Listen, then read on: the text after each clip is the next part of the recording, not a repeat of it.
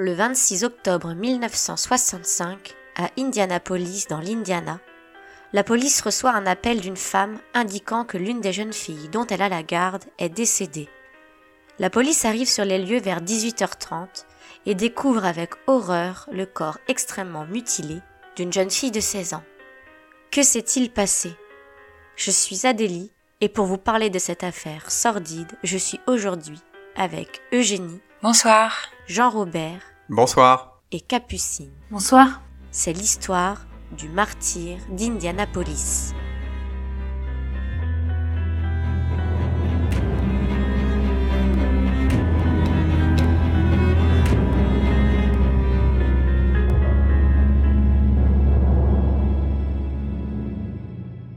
Sylvia Marie Likens naît le 3 janvier 1949 à Libanon dans l'Indiana, une petite ville qui compte alors 7500 habitants à une trentaine de kilomètres d'Indianapolis.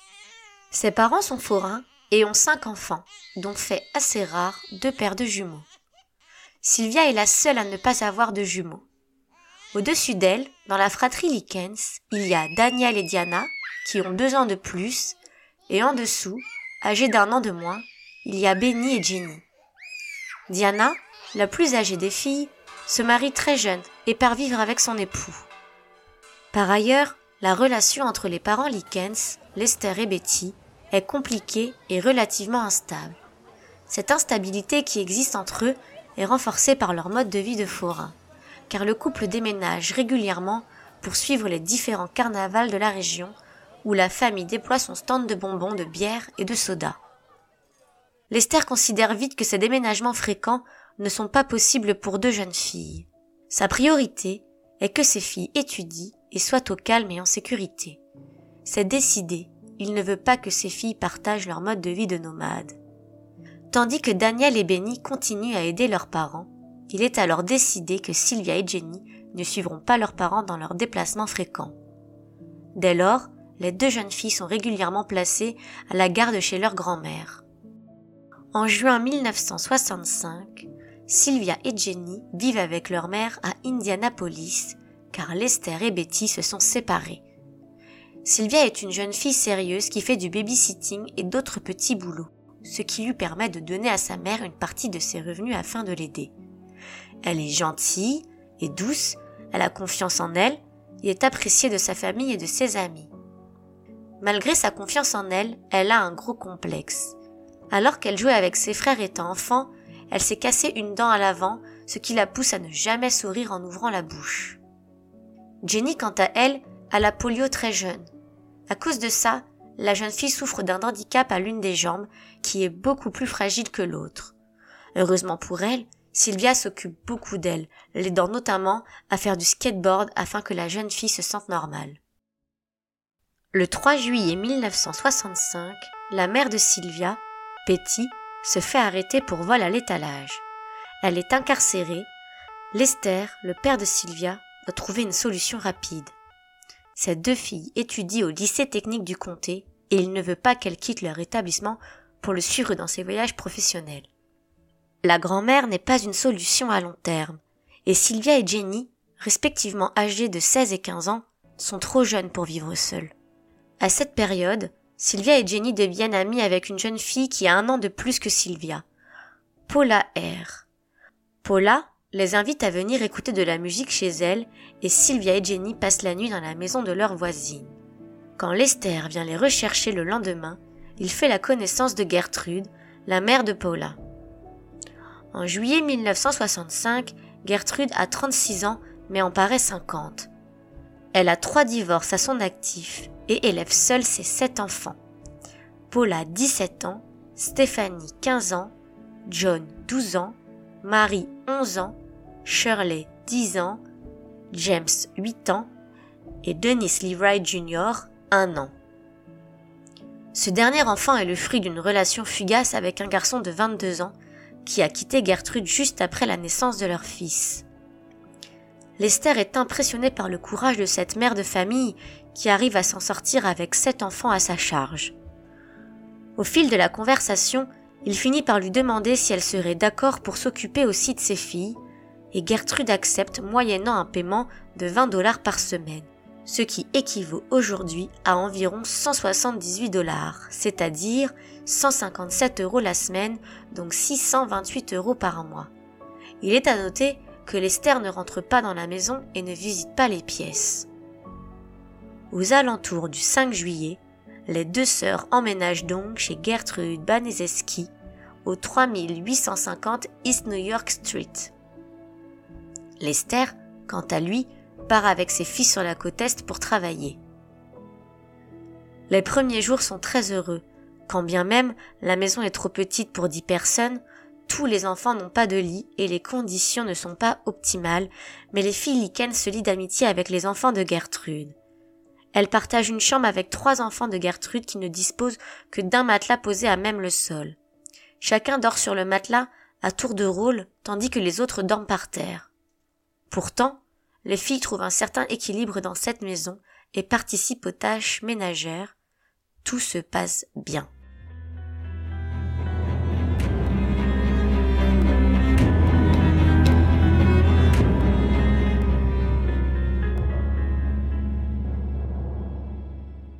Après deux semaines, les paiements hebdomadaires par chèque de Lester arrivent souvent avec un jour ou deux de retard, ce qui met Gertrude dans un état de colère avancé. Gertrude devient alors violente avec les filles et décide de les punir en leur frappant les fesses nues avec une palette fesser, qui est un outil en bois plus étroit qu'une planche à découper, qui est utilisé dans le cadre du châtiment corporel. La palette fesser provoque une douleur intense sans causer de blessures graves.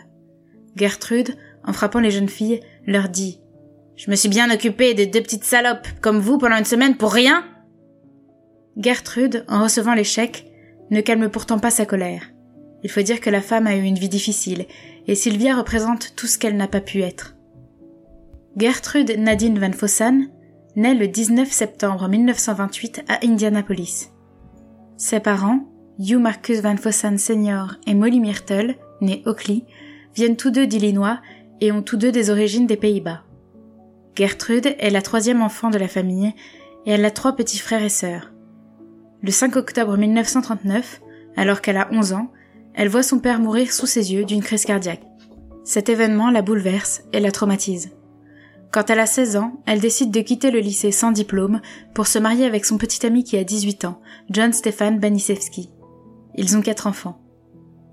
Mais la vie n'est pas facile avec John, qui se révèle être un coureur de jupons violent. Il n'est pas rare que John frappe Gertrude. Malgré tout, le couple reste dix ans ensemble avant de divorcer. Trois mois plus tard, Gertrude épouse un homme du nom de Edward Guthrie. Le mariage ne dure pas et trois mois plus tard, Gertrude divorce de nouveau. Très peu de temps après, Gertrude épouse de nouveau Mark et a deux nouveaux enfants avec lui. En 1963, après près de 19 ans de mariage en tout, le couple divorce une nouvelle fois, définitivement. Après leur divorce, John ne lui verse une pension alimentaire qu'une fois de temps en temps. Peu de temps après, Gertrude se met en couple avec un homme beaucoup plus jeune qu'elle, Dennis Lee Wright. Le jeune homme a 22 ans quand elle en a environ 35. Elle tombe rapidement enceinte, ce qui n'empêche pas Dennis de la battre occasionnellement. Peu de temps après la naissance du dernier enfant de Gertrude, Dennis Lee Wright Jr., le père de l'enfant décide de partir, abandonnant Gertrude avec sept enfants, sans aucune source de revenus. Peu de temps après, Gertrude a poursuivi Denis en justice pour qu'il lui verse une pension. Denis lui verse rarement. Au moment de l'emménagement de Sylvia et de Jenny, Gertrude a 36 ans, et malgré son mètre 68, qui pour l'époque est une taille particulièrement grande car les femmes nées en 1928 aux États-Unis font une taille moyenne de 1m61, elle ne pèse que 45 kilos. Usée par ces différentes relations qui se sont révélées être des échecs, épuisée par ses sept enfants, aigrie, Gertrude peine à joindre les deux bouts. Maigre, abîmée par la consommation excessive des cigarettes, dépressive, elle effectue des petits travaux de couture et de repassage dans son voisinage pour tenter de gagner un peu d'argent afin de vivre correctement. La maison où elle vit en 1965, à Indianapolis, a un loyer relativement bas, de 55 dollars par semaine, ce qui équivaut environ à 490 dollars en 2022. Si la vie de Gertrude ne justifie en aucun cas la violence dont elle fait preuve sur Sylvia et Jenny quand elle reçoit en retard l'échec de Lester, son aigreur peut permettre de comprendre la haine qu'elle voue à Sylvia et Jenny, et en particulier Sylvia, qui est une jolie fille à qui l'avenir semble ouvrir les bras, quand au même âge, Gertrude quittait le lycée pour épouser un homme qui finalement deviendra son bourreau. Toujours est-il que les coups qu'elle donne aux jeunes filles Likens se font de plus en plus forts et de plus en plus réguliers, et Paula se met à y participer aussi. Un jour, Paula accuse Sylvia et Jenny d'avoir trop mangé à un repas donné par la paroisse, et pour les punir, Gertrude frappe environ quinze fois les filles avec la palette fesser sur le dos. Peu à peu, les violences se font quotidiennes, sans plus trouver aucune justification, et Gertrude se concentre progressivement sur Sylvia, à qui elle fait vivre un enfer. Elle décide de ne plus la nourrir, et la jeune fille, régulièrement battue et punie, est terrifiée à l'idée de s'opposer à la maltraitance que lui inflige Gertrude. Comme unique nourriture, Gertrude lui donne les restes de ses enfants, ou bien de la nourriture périmée trouvée dans la poubelle. Dans les nouvelles qu'elle donne à leurs parents, les filles disent que tout va bien. Elles sont terrifiées par Gertrude et ont peur qu'elle leur fasse encore plus de mal, donc elles ne disent rien à personne, ni à l'école, ni à leurs parents. Les parents Likens n'ont donc aucune idée de ce que vivent leurs filles et ne cherchent pas à les aider car ils pensent que tout va pour le mieux. Pourtant, la vie des filles ressemble à un cauchemar. C'est d'autant plus dur pour Sylvia que tout le monde finit par s'en prendre à elle dans la maison, sauf Jenny. Non seulement Gertrude, mais aussi tous ses enfants finissent par s'en prendre à Sylvia, que tout le monde considère comme le souffre-douleur de la famille. Un jour, Gertrude surprend Sylvia en train de fouiller dans les poubelles à la recherche de nourriture. Folle de rage, Gertrude la punit et la force, avec Paula et un ami de Paula, à manger une saucisse sur laquelle ils ont mis plein d'épices, à tel point que ça devient immangeable. Sylvia essaie de le manger, mais vomit, et les trois la forcent à manger son vomi.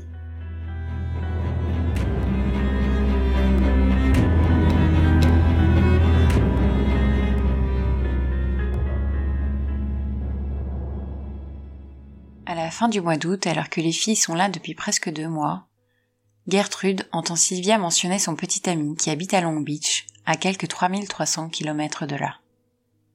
Elle dit l'avoir rencontré au printemps précédent, quand elle a suivi ses parents en Californie. En entendant cela, Gertrude intervient et lui demande si elle a déjà fait quelque chose avec un garçon. Sylvia ne comprend pas que Gertrude parle de sexualité et répond Je suppose que oui, elle développe ensuite. Elle dit être allée faire du skate avec les garçons et être allée au parc et à la plage. Sylvia reprend ensuite la conversation avec Jenny et Stéphanie, la cadette de la famille Baniseski. Elle raconte qu'une fois elle s'est allongée sous une couverture avec son petit ami. Gertrude, ayant une fois de plus écouté la conversation des filles, intervient de nouveau et demande Pourquoi tu as fait ça, Sylvia? À quoi la jeune fille répond qu'elle ne sait pas. Quelques jours plus tard, Gertrude relance la conversation et dit à Sylvia Tu as grossi du ventre, Sylvia. Apparemment, tu vas avoir un bébé. Sylvia le prend à la rigolade. Elle répond qu'elle devrait sûrement faire un régime. Gertrude lui dit que quand on fait quelque chose avec un garçon, on est sûr de tomber enceinte. Elle le dit ensuite aux filles de la maison, disant que Sylvia est une prostituée d'avoir laissé un garçon la toucher. Puis elle décide de frapper Sylvia dans les parties génitales. Paula, la fille aînée de Gertrude, est alors enceinte de trois mois. Elle porte l'enfant illégitime d'un homme marié. Et croit fermement que Sylvia l'est aussi. Elle devient alors jalouse du fait que Sylvia est plus mince qu'elle, et elle décide de lui retirer sa chaise, alors que Sylvia veut s'asseoir, en hurlant qu'elle est trop grosse pour ça et ça va la casser.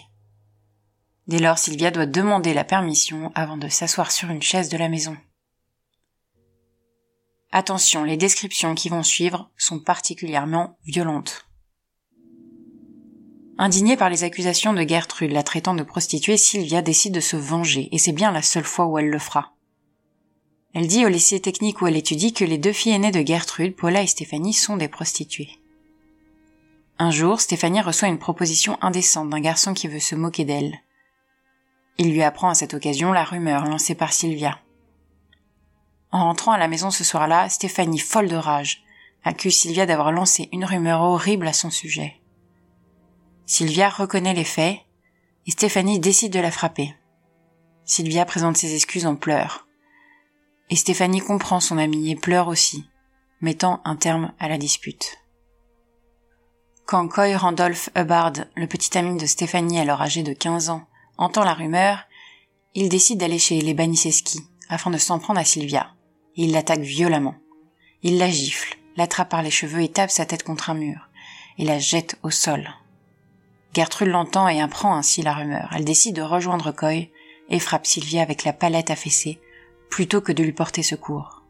Un jour, Paula frappe si fort Sylvia au visage, en particulier aux yeux et à la bouche, qu'elle se casse le poignet elle-même sous la force des coups qu'elle assène. Après cela, elle se fait plâtrer le poignet et utilise ensuite le plâtre pour frapper Sylvia encore plus fort. Régulièrement, Gertrude relance la rumeur qu'elle a lancée, selon laquelle Sylvia se prostitue et est une fille facile, encourageant ses enfants, ainsi que leurs amis et les enfants du quartier, à punir physiquement Sylvia pour son attitude vis-à-vis des garçons, alors que, rappelons-le, Sylvia n'a jamais eu de comportement déplacé vis-à-vis de qui que ce soit. Le petit ami de Stéphanie, Coy, vient alors régulièrement au domicile des Baniseski pour s'en prendre à Sylvia, parfois seul, parfois accompagné d'amis et parfois avec Gertrude elle-même. Il n'est pas rare que Coy utilise Sylvia comme sujet pour s'entraîner au judo de manière violente. La jeune fille se retrouve à subir des sévices à la fois affreusement violents et humiliants. Son corps est lacéré, brûlé. On retrouve une centaine de brûlures de cigarettes sur son corps, et ses parties génitales sont mutilées. Un jour, Gertrude est avec ses enfants et d'autres enfants du quartier. Tout le monde entoure et accule Sylvia et la force à se déshabiller devant tout le monde. La jeune fille nue est maintenue de force tandis qu'on lui enfonce dans le vagin une bouteille de Pepsi en verre, en la violant donc devant de nombreuses personnes sans que qui que ce soit pense à lui porter secours. Le but de ce crime étant selon Gertrude de prouver à Jenny quel genre de personne était sa grande sœur. Outre les violences physiques, les abus imposés à la pauvre Sylvia sont donc aussi largement psychologiques. Sylvia a une amie très proche qui s'appelle Anna. Gertrude raconte à Anna que Sylvia dit partout que sa mère est facile et qu'elle se prostitue pour le plaisir, encourageant Anna à se joindre à eux pour agresser Sylvia. Jenny est à son tour encouragée à s'en prendre physiquement à sa sœur, mais elle refuse. À chaque fois, Gertrude la bat à son tour pour avoir refusé de s'en prendre à Sylvia.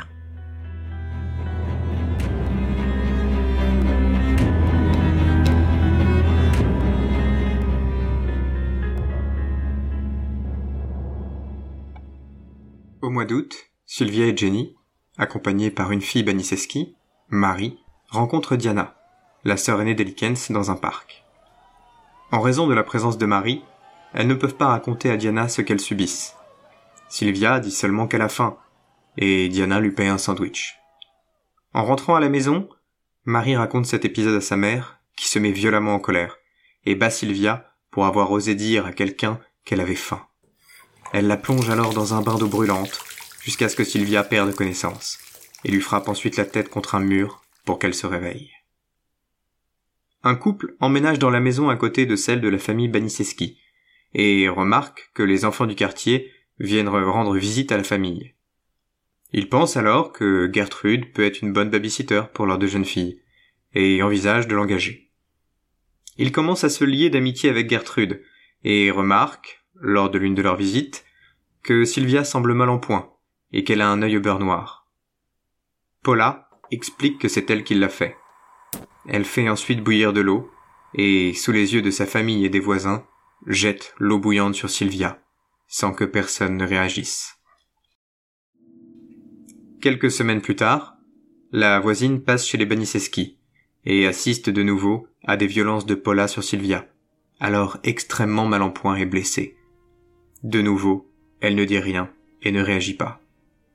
Un jour, Sylvia dit à Gertrude qu'elle a besoin d'une tenue de sport pour les cours d'éducation physique du lycée. Gertrude refuse de lui en acheter une, donc Sylvia en vole une à l'école, ce qui met Gertrude très en colère. Elle se met alors à battre sévèrement Sylvia avec une ceinture. Stéphanie, en voyant cela, cherche à s'interposer en criant que Sylvia n'a rien fait de mal, sans pour autant parvenir à sauver Sylvia de la violence de sa mère. Gertrude ne s'arrête pas, et décide de brûler le bout des doigts de Sylvia, afin de l'empêcher de vouler de nouveau. Quelques jours après, Jenny vole une chaussure, et est à son tour sévèrement battue par Gertrude. Dès lors, Gertrude interdit aux deux filles d'aller à l'école. En septembre, les Filikens ont rendez-vous avec leur grande sœur, Diana. Les filles décident de se confier sur les tortures qu'elles subissent pour la première fois. Diana n'est malheureusement pas une oreille très compatissante, et ne prend pas les déclarations de ses deux jeunes sœurs au sérieux. pensant qu'elles exagèrent. Quelques semaines après, un homme du voisinage décide d'appeler le lycée du comté pour dire qu'il a vu qu'une fille vivant chez les Baniseski semble horriblement mal en point. Il informe le lycée que la jeune fille en question présente de nombreuses traces de blessures encore ouvertes et qu'il faut l'aider. Quelqu'un de l'école est alors envoyé pour vérifier si tout se passe bien chez les Baniseski. Gertrude explique à l'employé de l'école que si Sylvia a des plaies, c'est parce qu'elle refuse catégoriquement de se laver et qu'elle a une hygiène corporelle déplorable. Gertrude se place en victime, disant que Sylvia est hors de contrôle, qu'elle a une mauvaise influence pour ses propres enfants et qu'elle a fugué depuis quelques jours. L'employé de l'école croit les dires de Gertrude et malheureusement repart. À peu près à la même période, une amie de Paula informe sa mère que la famille Baniseski bat une fille chez eux, sans provoquer aucune forme de réaction. Le 1er octobre 1965, Diana, qui a tout de même été perturbée par le discours de ses sœurs, décide de leur rendre visite. Elle se rend donc à la maison des Baniseski et demande à voir Sylvia et Jenny. Gertrude refuse catégoriquement que Diana voie ses sœurs. Elle lui dit que Lester et Betty, leurs parents, m'ont demandé à Gertrude d'interdire à leurs deux filles, Sylvia et Jenny, de voir Diana. Gertrude menace ensuite Diana d'appeler la police si elle refuse de partir de chez elle. Diana accepte donc de partir, mais se cache aux alentours de la maison dans l'espoir d'apercevoir une de ses sœurs. Elle voit alors Jenny sortir de la maison et l'interpelle. Elle lui demande ce qui se passe chez les Beniseski. Jenny, terrifiée par la famille, lui dit qu'elle ne peut rien lui dire, sinon elle va avoir des problèmes. Diana décide alors de prévenir les services sociaux. Quand un représentant des services sociaux se présente à la maison des Baniseski, Gertrude l'informe que Sylvia a fugué. Elle force ensuite Jenny à dire que Sylvia a fugué. Les services sociaux considèrent que si Sylvia a fugué, il n'est pas nécessaire qu'ils enquêtent davantage. Le 5 octobre 1965, Lester et Betty décident de rendre visite à leur fille. Gertrude reste tout au long de la rencontre, les filles sont alors habillées de telle sorte que leurs blessures ne sont pas visibles. Ni Sylvia ni Jenny n'arrivent à parler de ce qu'elles endurent à leurs parents, en raison de la présence de Gertrude. En réalité, Sylvia vit alors dans la peur constante des abus physiques qui sont devenus quotidiens et devient incontinente. Elle n'a par ailleurs plus accès aux toilettes ou à la salle de bain et devient vite affreusement sale. Pour la punir de sa saleté, le 6 octobre, Gertrude décide d'enfermer la jeune fille dans la cave, qui n'est pas du tout aménagée. Elle n'a alors plus le droit de porter de vrais vêtements et ne reçoit presque plus de nourriture ou d'eau. Parfois, la famille lui donne un bol de soupe et l'oblige à la manger sans cuillère, avec les doigts. Parfois, les enfants du quartier viennent la voir et lui jettent du sel sur ses blessures. Parfois, elle est attachée par les poignets à un tuyau situé en hauteur et arrive à peine à toucher le sol avec ses pieds. La cave ne dispose d'aucun lavabo ou toilette. Sylvia est donc obligée de faire ses besoins dans un coin de la pièce, à même le sol. Plusieurs fois, Gertrude descend à la cave et force Sylvia à manger ses propres excréments. Souvent, considérant que Sylvia est sale, Gertrude la jette pieds et poings liés dans une baignoire d'eau bouillante.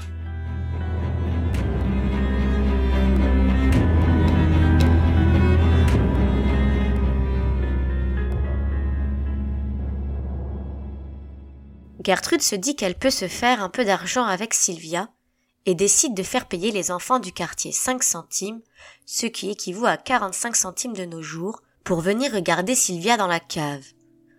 Pour information, le salaire moyen aux États-Unis est en 1965 de 5800 dollars par an. Pour réchauffer les esprits des enfants, afin de les encourager à venir voir et violenter Sylvia, Gertrude leur ment en leur disant que Sylvia s'est moquée d'eux dans leur dos, les a insultés ou a insulté Gertrude. Alors, les enfants la brûlent, la frappent et la mutilent. Une fois, Gertrude se saisit d'un couteau et se place en face de Sylvia en lui disant Battons-nous.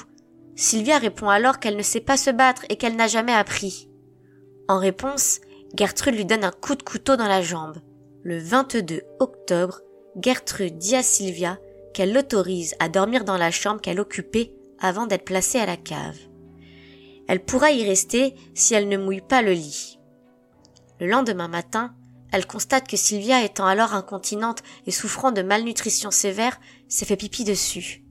Elle se met alors dans une colère noire et elle force Sylvia à s'introduire une bouteille de Coca-Cola en verre vide dans le vagin sous le regard de ses enfants, puis elle la renvoie à la cave.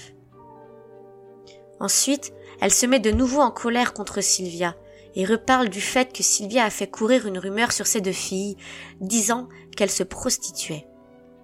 Elle décide de venger ses filles, et après avoir forcé Sylvia à se mettre nue dans la cuisine, elle grave dans la peau de son ventre avec une aiguille chauffée à blanc Je suis une prostituée et fière de l'être. Elle n'arrive pas à finir d'écrire et demande alors à un des enfants du quartier, alors âgé de 14 ans, de finir pour elle, tandis qu'elle part au supermarché avec Jenny. Le voisin s'exécute, avec l'aide d'une autre petite fille du quartier âgée de 10 ans. Les deux enfants emmènent ensuite Sylvia, à bout de force dans la cave où ils brûlent un boulon d'ancrage pour brûler la lettre S sous le sein gauche de Sylvia. Ils appliquent une section de la boucle en se trompant et brûlent ainsi par erreur le chiffre 3 dans la peau de la jeune fille. En découvrant ça, Gertrude se moque de Sylvia, en lui disant qu'elle n'a aucune chance qu'un homme veuille l'épouser avec ces mots gravés sur son ventre. Elle lui répète Qu'est-ce que tu vas faire? En pleurant, Sylvia répond Je suppose que je ne peux rien faire. Plus tard, dans la journée, Gertrude force Sylvia à exposer ses mutilations aux enfants du quartier. Elle informe les enfants que ces inscriptions ont été faites à Sylvia lors d'une fête sexuelle. Ce soir-là, Sylvia dit à Jenny Jenny, je sais que tu ne veux pas que je meure, mais je vais mourir, je le sens. Le lendemain matin, Gertrude force Sylvia à écrire une lettre à ses parents pour dire qu'un groupe de garçons du coin ont abusé d'elle et l'ont mutilée et torturée. Le plan de Gertrude est alors clair. Elle veut que son fils et Jenny bandent les yeux de Sylvia et la conduisent dans une forêt pour l'y laisser mourir. Ensuite, Sylvia est attachée à la rampe d'escalier et Gertrude lui donne des craquelins à manger. Sylvia dit alors Donnez-les aux chiens, je n'en veux pas. Gertrude les introduit de force dans sa bouche et bat violemment Sylvia avec son fils John, insistant sur la zone de l'estomac. Le 25 octobre, Sylvia entend une conversation entre Gertrude et son fils et comprend alors leur plan de la laisser mourir en forêt. Elle essaie alors de fuir par la porte d'entrée, mais étant très faible, elle est rapidement rattrapée par Gertrude. La famille et le petit ami de Stéphanie ont ensuite violemment battu Sylvia jusqu'à ce qu'elle tombe inconsciente et soit ramenée au sous-sol. Pendant la nuit, Sylvia tente d'alerter les voisins sans succès. Une voisine a bien entendu quelque chose, mais décide de ne pas prévenir la police, n'étant pas sûre de ce qu'elle a entendu.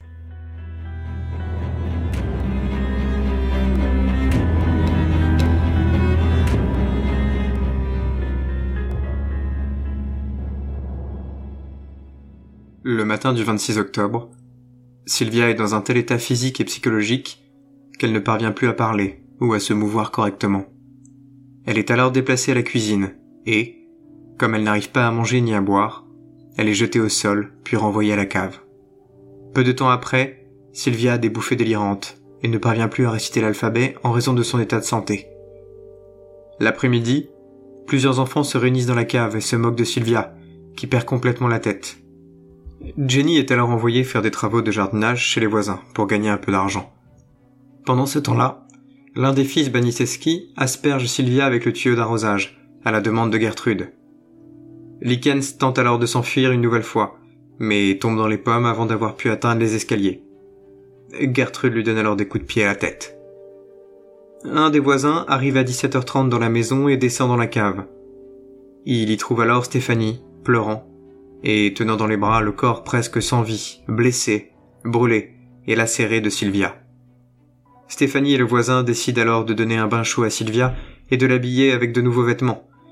Ils l'allongent ensuite sur un matelas, dans une chambre, décidant de ne pas la remettre à la cave. Sylvia marmonne alors qu'elle veut que son père soit là, et qu'elle veut rentrer chez elle. Peu de temps après, Stéphanie se rend compte que Sylvia ne respire plus, et tente de lui faire du bouche à bouche alors que Gertrude hurle qu'il ne faut pas l'aider, car Sylvia fait semblant. Sylvia finit par mourir, à l'âge de 16 ans.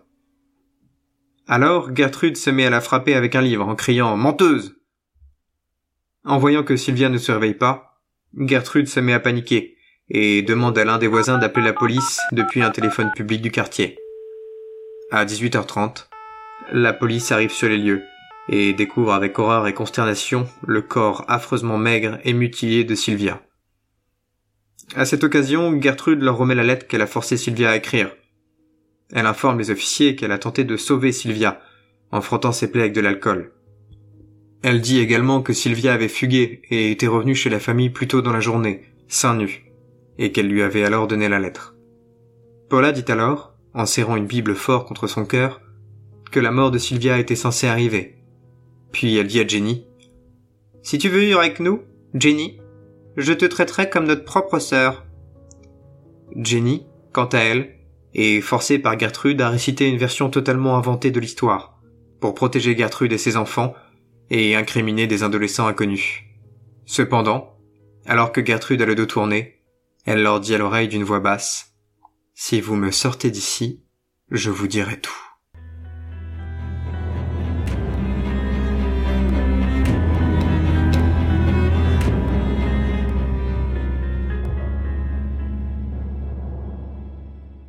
Les policiers décident alors d'arrêter Gertrude, ses trois premiers enfants ainsi que deux voisins. Tous sont détenus dans l'attente de leur procès sans possibilité de libération sous caution. Les plus jeunes enfants sont aussi détenus au Children's Guardians Home d'Indianapolis. Lors de son arrestation, Gertrude est catégorique. Elle n'a rien à voir dans la mort de Sylvia. Pourtant, dès le lendemain, sa version change un peu. Elle reconnaît connaître les enfants qui ont fait du mal à Sylvia et elle n'accuse nul autre que sa propre fille Paula et le petit ami de Stéphanie, son autre fille. Elle dit que Paula a fait la plupart des dégâts il dit que le petit ami de Stéphanie est responsable de la majorité des coups. Quand l'officier lui dit que la raison de l'incontinence de Sylvia était due à sa détresse psychologique et les blessures au rein qu'elle avait subies, Gertrude ne réagit pas. Paula, quant à elle, reconnaît tous les faits et ne montre aucune forme de remords. John, un des fils de Gertrude, reconnaît à son tour avoir frappé Sylvia avec ses poings et l'avoir brûlée avec des allumettes. Il indique que sa mère l'a régulièrement brûlée avec des cigarettes. Plusieurs enfants du quartier sont arrêtés le 29 octobre pour violence. Il leur est demandé de témoigner lors du procès à venir. Lors du service funèbre de Sylvia le 29 octobre, le révérend dit Nous avons tous eu un temps donné sur terre, mais aucun de nous ne souffrira comme notre petite sœur Sylvia a souffert au cours des derniers jours de sa vie. Elle est maintenant partie pour l'éternité. Le 18 avril 1966 débute le procès de Gertrude, de deux de ses enfants et de deux voisins. Tous les quatre sont accusés de violence et d'assassinat. Stéphanie, quant à elle, n'est pas accusée et elle accepte de témoigner contre sa famille et contre toute autre personne qui a violenté Sylvia. L'évaluation psychologique de Paula apporte des résultats terrifiants. Paula ne semble pas du tout consciente de sa malveillance vis-à-vis -vis de Sylvia, considérant que la jeune fille s'est elle-même mise dans un état négatif où elle ne voulait plus manger et ne répondait pas à la douleur.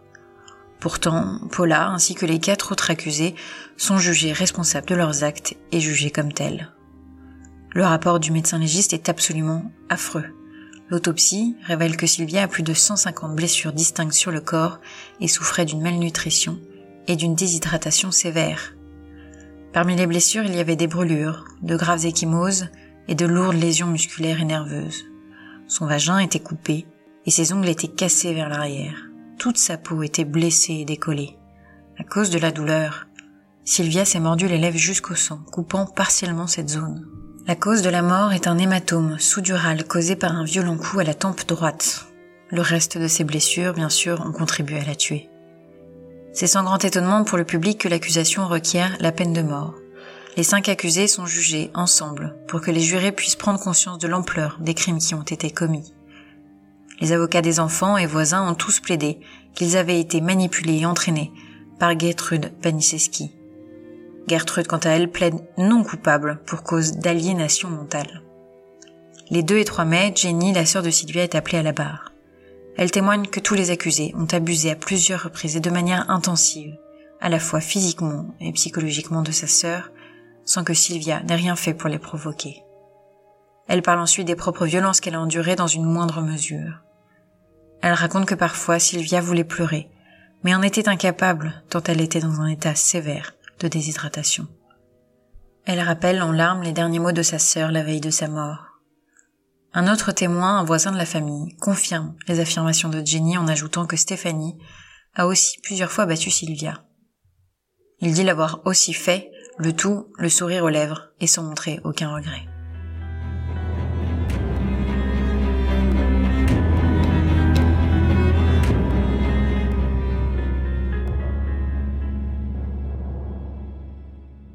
Vient le tour de Gertrude de témoigner. Elle nie toute forme de responsabilité et dit que ses propres enfants et les voisins ont eux-mêmes causé la mort de Sylvia. Elle reconnaît que les abus ont eu lieu chez elle, mais elle dit qu'elle n'était pas au courant, étant trop occupée par sa santé et sa dépression.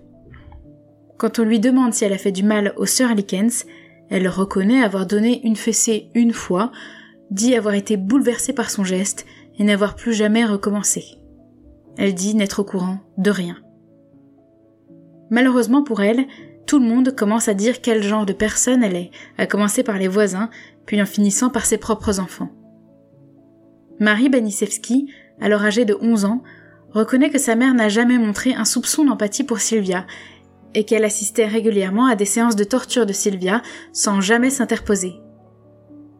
Elle indique avoir elle-même chauffé l'aiguille pour graver sur le ventre de Sylvia, à la demande de sa mère. Elle dit aussi que même si les cinq accusés ont régulièrement violenté et torturé Sylvia, Gertrude et Paula sont les plus responsables, étant beaucoup plus violentes et beaucoup plus souvent avec Sylvia. Le psychiatre qui a été chargé d'évaluer Gertrude est catégorique.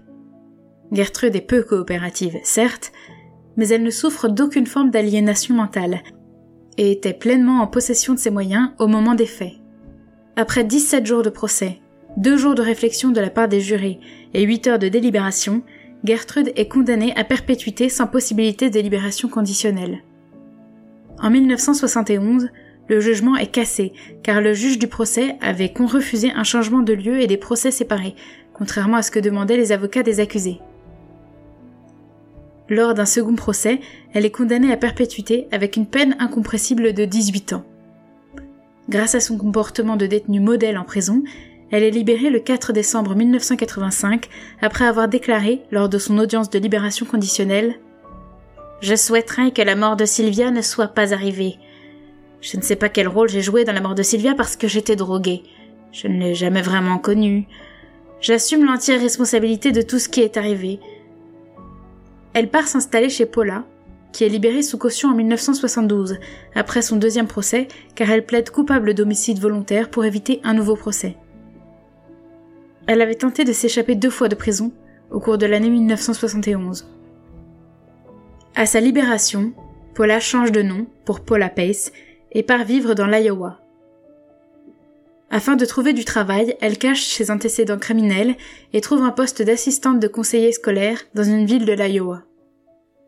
En 2012, quand l'école découvre qui elle est, elle est renvoyée. Elle est désormais mariée et a deux enfants. La petite fille dont elle a accouché en 1966 a été adoptée. Stéphanie a changé de nom et est mariée et a plusieurs enfants. Elle habite en Floride, où elle exerce le métier d'institutrice. Après sa libération, Gertrude continue à dire qu'elle n'a pas de souvenir de ce qu'elle a fait à Sylvia, indiquant qu'elle était sous traitement pour son asthme et que ça lui a beaucoup abîmé l'esprit à cette période. Le 16 juin 1990, à l'âge de 61 ans, Gertrude meurt d'un cancer du poumon. Son fils, John, qui a 12 ans au moment du procès, est condamné à deux ans de prison. Il est ensuite devenu ministre laïque et organisait des séances de conseil pour les enfants de parents divorcés.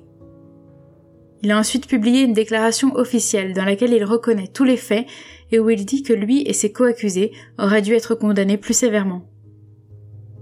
Il meurt en 2005 de diabète, à l'âge de 52 ans. Le voisin, petit ami de Stéphanie, a lui aussi été condamné à deux ans de prison. Il est resté dans l'Indiana et a enchaîné les peines de prison pour infractions mineures et violence. Il meurt en 2007 d'une crise cardiaque, à l'âge de 56 ans, après avoir été licencié de son travail quand son patron s'est rendu compte des crimes qu'il avait commis. Les autres mineurs qui avaient reconnu avoir frappé Sylvia sont morts assez jeunes. L'une d'elles avait 44 ans. Celui qui avait souri au procès en reconnaissant avoir frappé Sylvia jusqu'à 40 fois meurt à 56 ans. Betty et Lester meurent respectivement en 1998 et 2013. Jenny insiste toute sa vie pour dire qu'ils ont été de très bons parents et que s'il les avait placés, Sylvia et elle, chez Gertrude, c'est parce qu'il pensait que c'était la meilleure chose à faire pour leur permettre d'avoir un meilleur avenir. Jenny, la sœur de Sylvia, se marie avec un homme d'Indianapolis et le couple a deux enfants. Très traumatisée par l'affaire, elle développe une dépendance aux anxiolytiques et meurt en 2004 d'une crise cardiaque, à l'âge de 54 ans. Quelques années avant cela, en découvrant la nécrologie de Gertrude dans le journal, elle l'avait découpée et envoyée à sa mère avec ce mot Une bonne nouvelle, cette putain de vieille Gertrude est morte. Ha ha ha, j'en suis heureuse. À ce jour, personne, que ce soit les avocats de la défense ou les journalistes présents lors du procès, ne pense que Gertrude était aliénée par ses médicaments. Tout le monde s'accorde à dire que ce qu'elle a fait subir à Sylvia était le fruit d'une vie misérable et d'une forte jalousie à l'encontre de la jeune fille.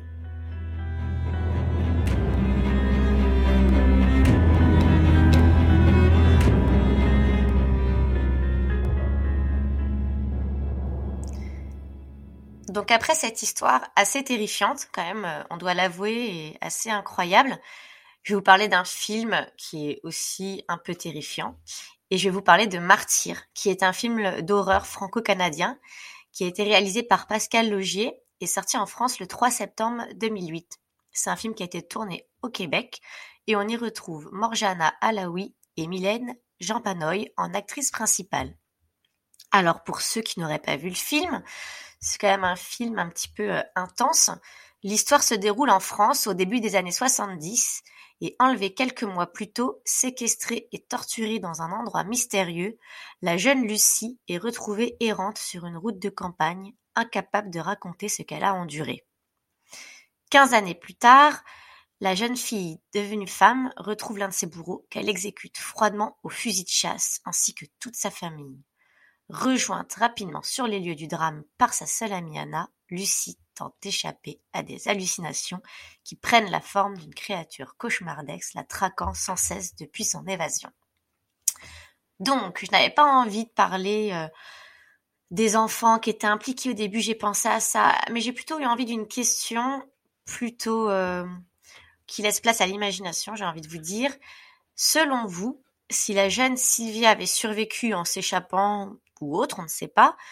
Pensez-vous qu'une telle vengeance soit possible de sa part? Est-ce que euh, elle aurait continué sa vie et puis passé à autre chose, déménager très loin, ou est-ce qu'elle aurait eu soif de vengeance?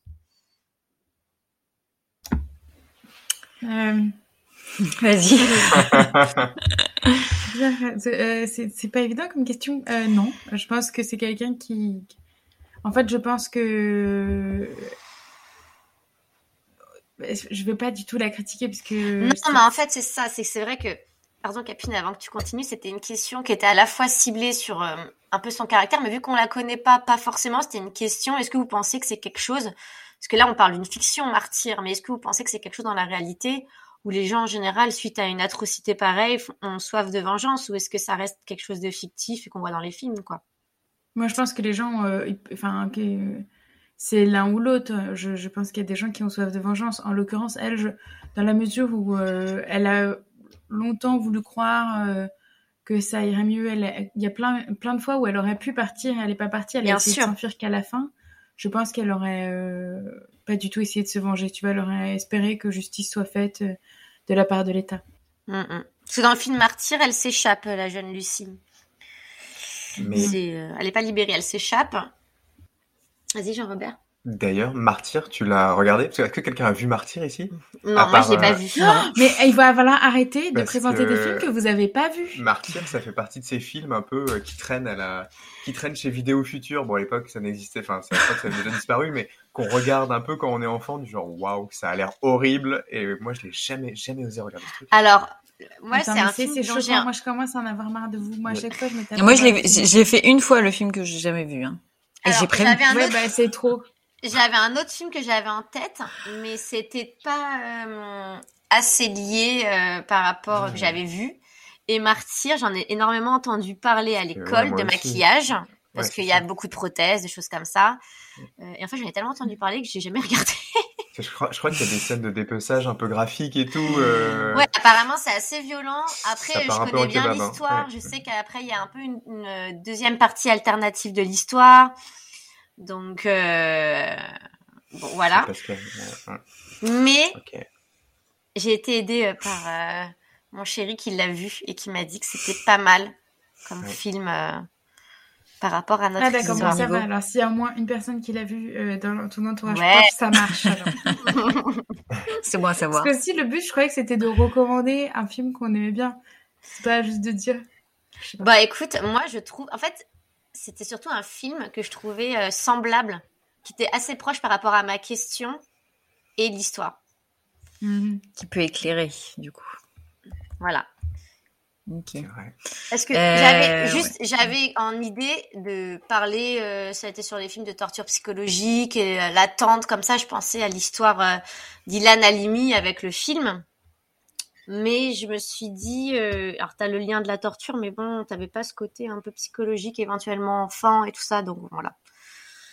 C'était moins. Euh, t'as, t'as le film aussi, euh, comment il s'appelle ce film euh, coréen ou japonais euh, qui a été repris aux États-Unis? Old Boy? Ah, ce Old film Boy, Oui. terrible, On l'a vu terrible. ensemble, On l'a vu non ensemble. Non, quel moi je l'ai pas vu.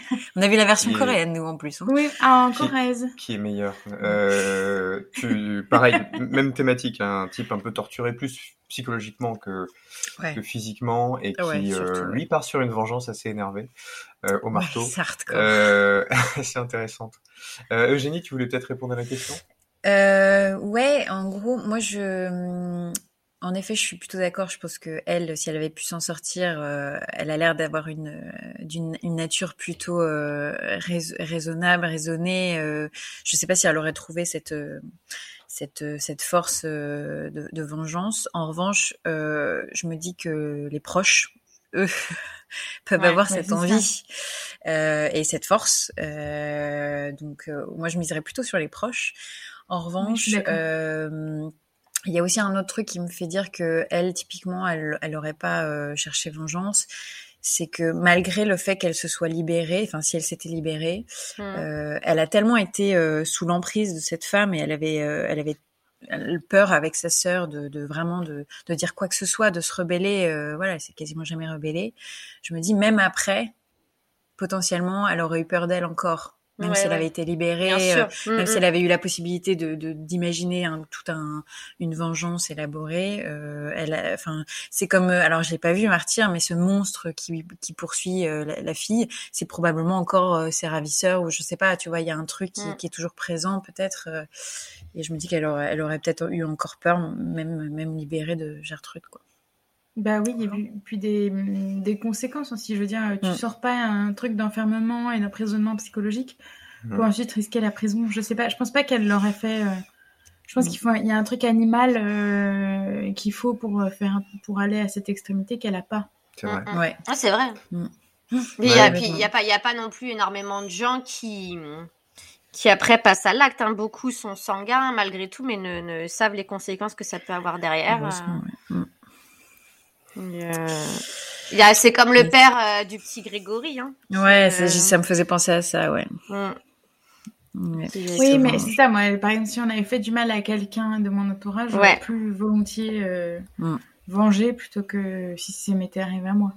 Ouais. C'est vrai. Après, peut-être qu'elle aurait usé de la presse, plutôt euh, une vengeance plus psychologique ou un acharnement. euh, Ouais. Voilà, tu vois, est-ce que ça se sache et tout ça. Mais c'est sûr que moi, je suis d'accord. Passer à l'action, je pense pas qu'elle l'aurait fait. Ça avait l'air d'être quelqu'un de plutôt, euh, comme dit, génie raisonné. Et à mon avis, euh, Et Elle doux serait- aussi, c'est pas le genre. Ouais. euh, Ouais, c'est ça. je elle a pas, elle a jamais rendu les coups, alors qu'au début, au début, elle aurait pu rendre des coups. Mm. Tu vois, j'aurais bien vu Jenny euh, à la libération de Gertrude aller la zigouiller, quoi. Mm. J'aurais bien vu faire ça, mais bon. Là, c'est vrai. Mais c'est fou, vous trouvez pas qu'il y a une sorte de malédiction dans le truc où tout le monde est mort super jeune? Exactement. Ouais, ah c'est ouais, vrai. carrément. Mm. Carrément. Comme si, bon après, euh, le problème c'est que Jenny aussi est morte jeune, mais c'est comme si tous les gens avaient été punis. Euh, C'est Ouais, vrai. elle par un pas truc pu un peu. Vieillir tranquillement, bah ouais. Bah, on se dit qu'il y a peut-être un- une justice euh, naturelle, peut-être. Oui, enfin Paula, elle est pas morte encore. Ah, mais euh, Merde. Mais sinon tous, ouais. Bah- Dommage parce que Paula, elle est gratinée. Hein. Ouais. Après, il y a peut-être euh, le, le, contexte un peu de, de vie de l'époque, l'hygiène, euh, la, la, nourriture, euh, je sais pas. Euh, oui, ils ont pas eu, euh, ouais, ils ont pas eu une hygiène de ouf. ils dormaient à même le sol, ouais, c'est pas dingue. Ouais, je sais pas. Faites des gosses. Trop tard. Mais euh, ouais, bon, bah, en tout cas, c'était une affaire euh, terrifiante, Adélie, qui, qui, te, du coup, vraiment, qui. Est-ce que, est-ce que tu vas aller au-delà de ça? Je sais pas s'il y aura une affaire aussi. Non, mais en vrai, euh, je pensais pas qu'il y aurait autant de détails, assez euh, tristes. En fait, cette histoire, quand vous la lisez de premier abord dans la presse, on parle du, déjà, on parle du nounou qui aurait torturé d'une nounou, mais de mm. base, euh, mm. elle a été placée chez cette femme. Euh, alors oui, ça peut être le mot nounou, mais euh, bon, elle a quand même, c'est plus que ça. elle habitait chez elle.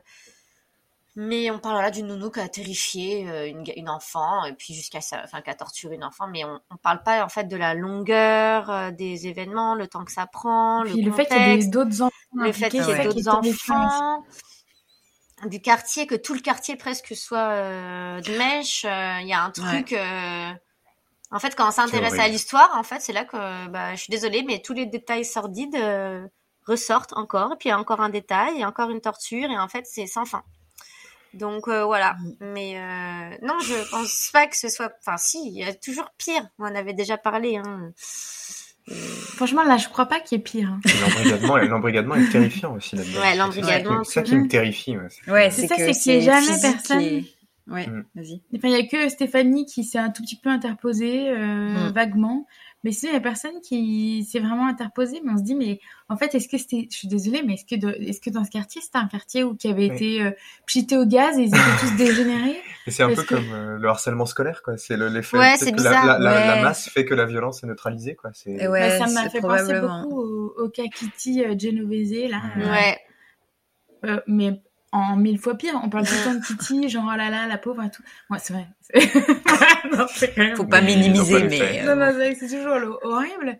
Mais pour moi, le, le pire cas de d'inaction totale, c'est quand même le cas euh, ouais. bah de. Comment s'appelle déjà? De Sylvia. Sylvia. pour en nommer son prénom. Oui, ben écoute. Mais, euh, mais ouais. Après, il y a peut-être un quartier de, un peu populaire, de, enfin, un quartier qui est, euh, qui est aussi euh, sujet à pas mal de violence au quotidien et les gens s'étonnent moins, euh, peut-être, à l'époque. Ouais, c'est ça. Ouais. Puis les années 60, euh, ouais, mais genre, 6, c'est peut-être des années plus, je sais pas. mais, bah, non, mais les, non, mais les gens avaient, c'était une époque où, genre. C'est un effet de groupe. ouais, un effet de groupe et elle était montrée du doigt comme faisant des choses moralement répréhensibles. Ouais, mais attends, à quel moment ton enfant t'accepte, enfin toi tu, tu, tu tolères que ton enfant il paye pour frapper euh, une gamine Est-ce qu'ils le savaient les parents ça ouais, Est-ce qu'ils le savaient c'est ça bah, Ils l'ont appris à un moment. Et oui. j'espère que ces enfants ont été abandonnés à la DAS. Parce que honnêtement, moi j'apprends que mon enfant fait ça, euh, il vient plus chez moi. Enfin tu vois, il a il l'a payé pour frapper et violenter une pauvre fille. Bah s'il a 11 ans, tu ouais, c'est bah, c'est peut-être qu'à l'origine, il y a bah, un... je, le mets dans le, je le mets dans le congélateur. Ouais, mais c'est peut-être qu'à l'origine, il y a aussi un problème d'éducation de la part des parents. Tant qu'il rentre, ouais. il va dans le congélateur. non, mais il y a certainement un, un problème d'éducation. D'ailleurs, on voit quand la copine de... Attends, c'était qui C'est la copine de, de Paula ouais. qui dit ouais. à ses parents, à sa mère, qui a une fille qui se fait, qui se fait torturer, et sa mère, elle, elle s'en fout. Enfin, ouais, c'est hallucinant quand même. Mais ouais, mais regarde tous les bullies là qu'on avait au Kia à l'école et tout, et qui deviennent des gens euh, tout à fait euh, relativement équilibrés après dans la société. Enfin, équilibrés, euh, peut-être, enfin, qui s'intègrent, mais ça reste quand même des, des losers. Moi, tous moi, les gens moi, que je, moi, je pense du, que c'était un quartier avec euh, peut-être peu de d'intelligence. J'en sais rien, je veux pas critiquer, mais a... tous, euh, les parents étaient tous frères et sœurs.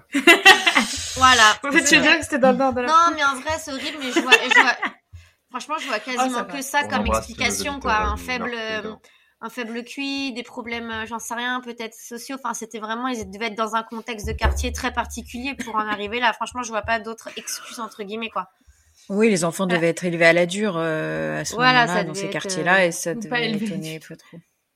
Non, mais alors Oui, ça, je bien, parce que je pense que les, le- les parents travaillaient beaucoup, euh, et il y avait moins de temps pour s'occuper des enfants, les enfants étaient beaucoup plus euh, laissés à eux-mêmes. C'était pas comme Mm. aujourd'hui où il y avait des obligations, où il y a des obligations euh, un peu de, de, de surveillance. Euh, là, on Mm. pouvait laisser son enfant de 5 ans se balader dans la rue. euh, voilà, mais, mais euh, ça, ça j'entends tout à fait, mais quand même, je trouve que pff, les parents qui étaient au courant, les voisins qui étaient au courant, là, qui se sont même pas inquiétés, je trouve que c'est plus Ouais. grave. Oui, tout à fait. Oui, ils auraient dû être, ils auraient dû être euh, jugés aussi. hein. Bon, en tout cas, on Bah, vous là- invite euh, à aller voir la tête de Gertrude. Ah oui, Oui. Ouais, Parce vraiment, que- c'est pas Clairement. possible.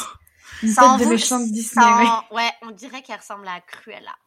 Ouais, c'est vraiment Euh, cruel. là. Elle est, elle est coiffée, euh, elle est très très bien euh, mise en pli, coiffée.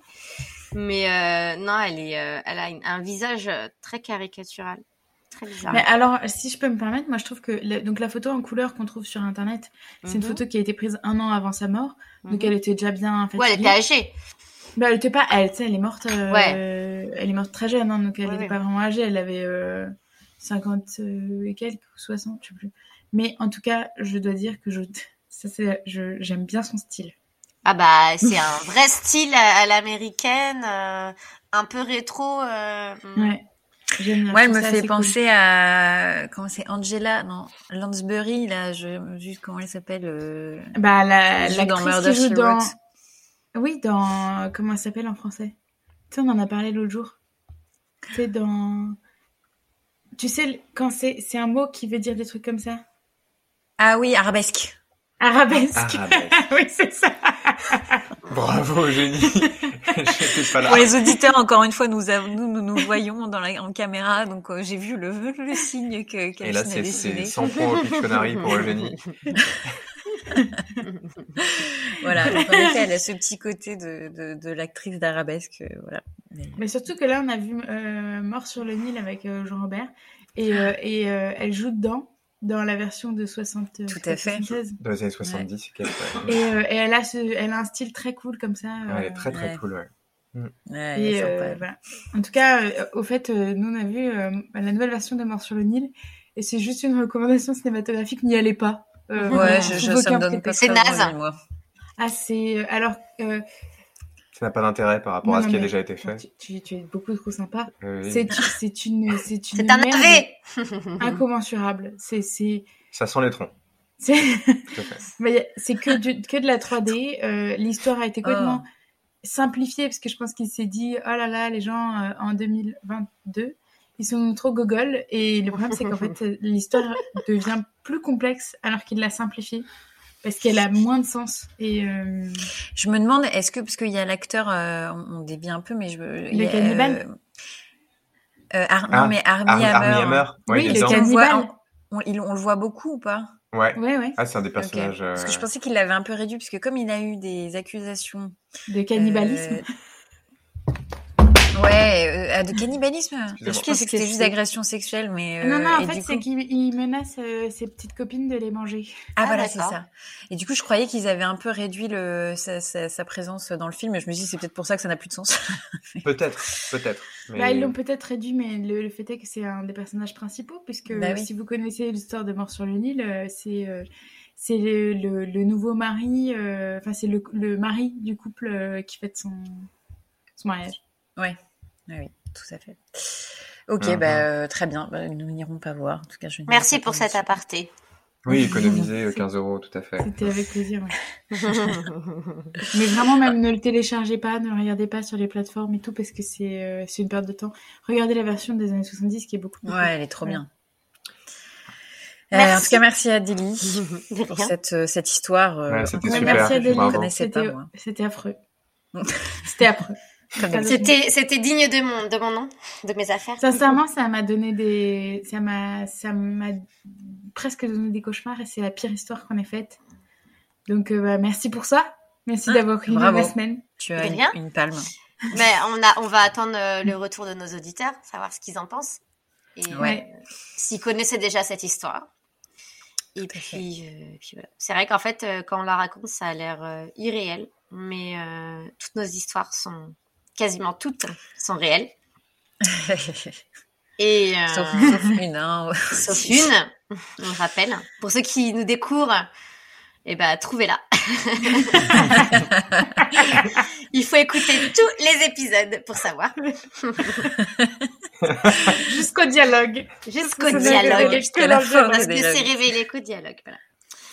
Euh, donc voilà, en tout cas, merci beaucoup. La semaine prochaine, c'est l'épisode de Capucine? Non, dans deux semaines, pardon. Je dis la semaine Ouais. prochaine. Ouais, ouais, c'est moi. Ouais. Euh, Yes. je ne peux rien vous en dire parce que je ne suis pas encore sûre de, de, mon, de mon émission. Ça sera la surprise. Ouais, ce sera Sûrement, la surprise la plus sûrement, sûrement un mystère. Non, mais, mais non, sûrement un, sûrement un, un riche homme qui a tué sa Ouais. femme. Ouais, c'est vrai, ça un, c'est plus toi. un meurtre mondain, Ouais, Un meurtre mondain. Voilà, très glamour. Dans les années Mhm. 60. Exactement. Ah ouais, ouais, ouais, ouais, ouais, ouais. Ben non, Ouais. je ne sais pas. On verra. Bon, On en verra, tout cas, euh, bonne euh, soirée. Bonne Bonne soirée. à toi aussi. On Et remercie puis, euh, Evan et Noémie encore. Ah oui, Vous pardon. les connaissez oh bien maintenant Oh là là, mais oui. Merci à Evan, Toujours. Loger Raymond et Noémie Dourneau pour ce magnifique générique. Ouais, toujours. Et, ces- et ces belles musiques qui ponctuent Oui, nos des- épisodes. Deux, Merci deux morceaux beaucoup. euh, dans nos épisodes 2 qui sont super. Voilà. Merci, bonne soirée. Merci à tous, Bonne bonne, soirée soirée. à tous. Bonne soirée.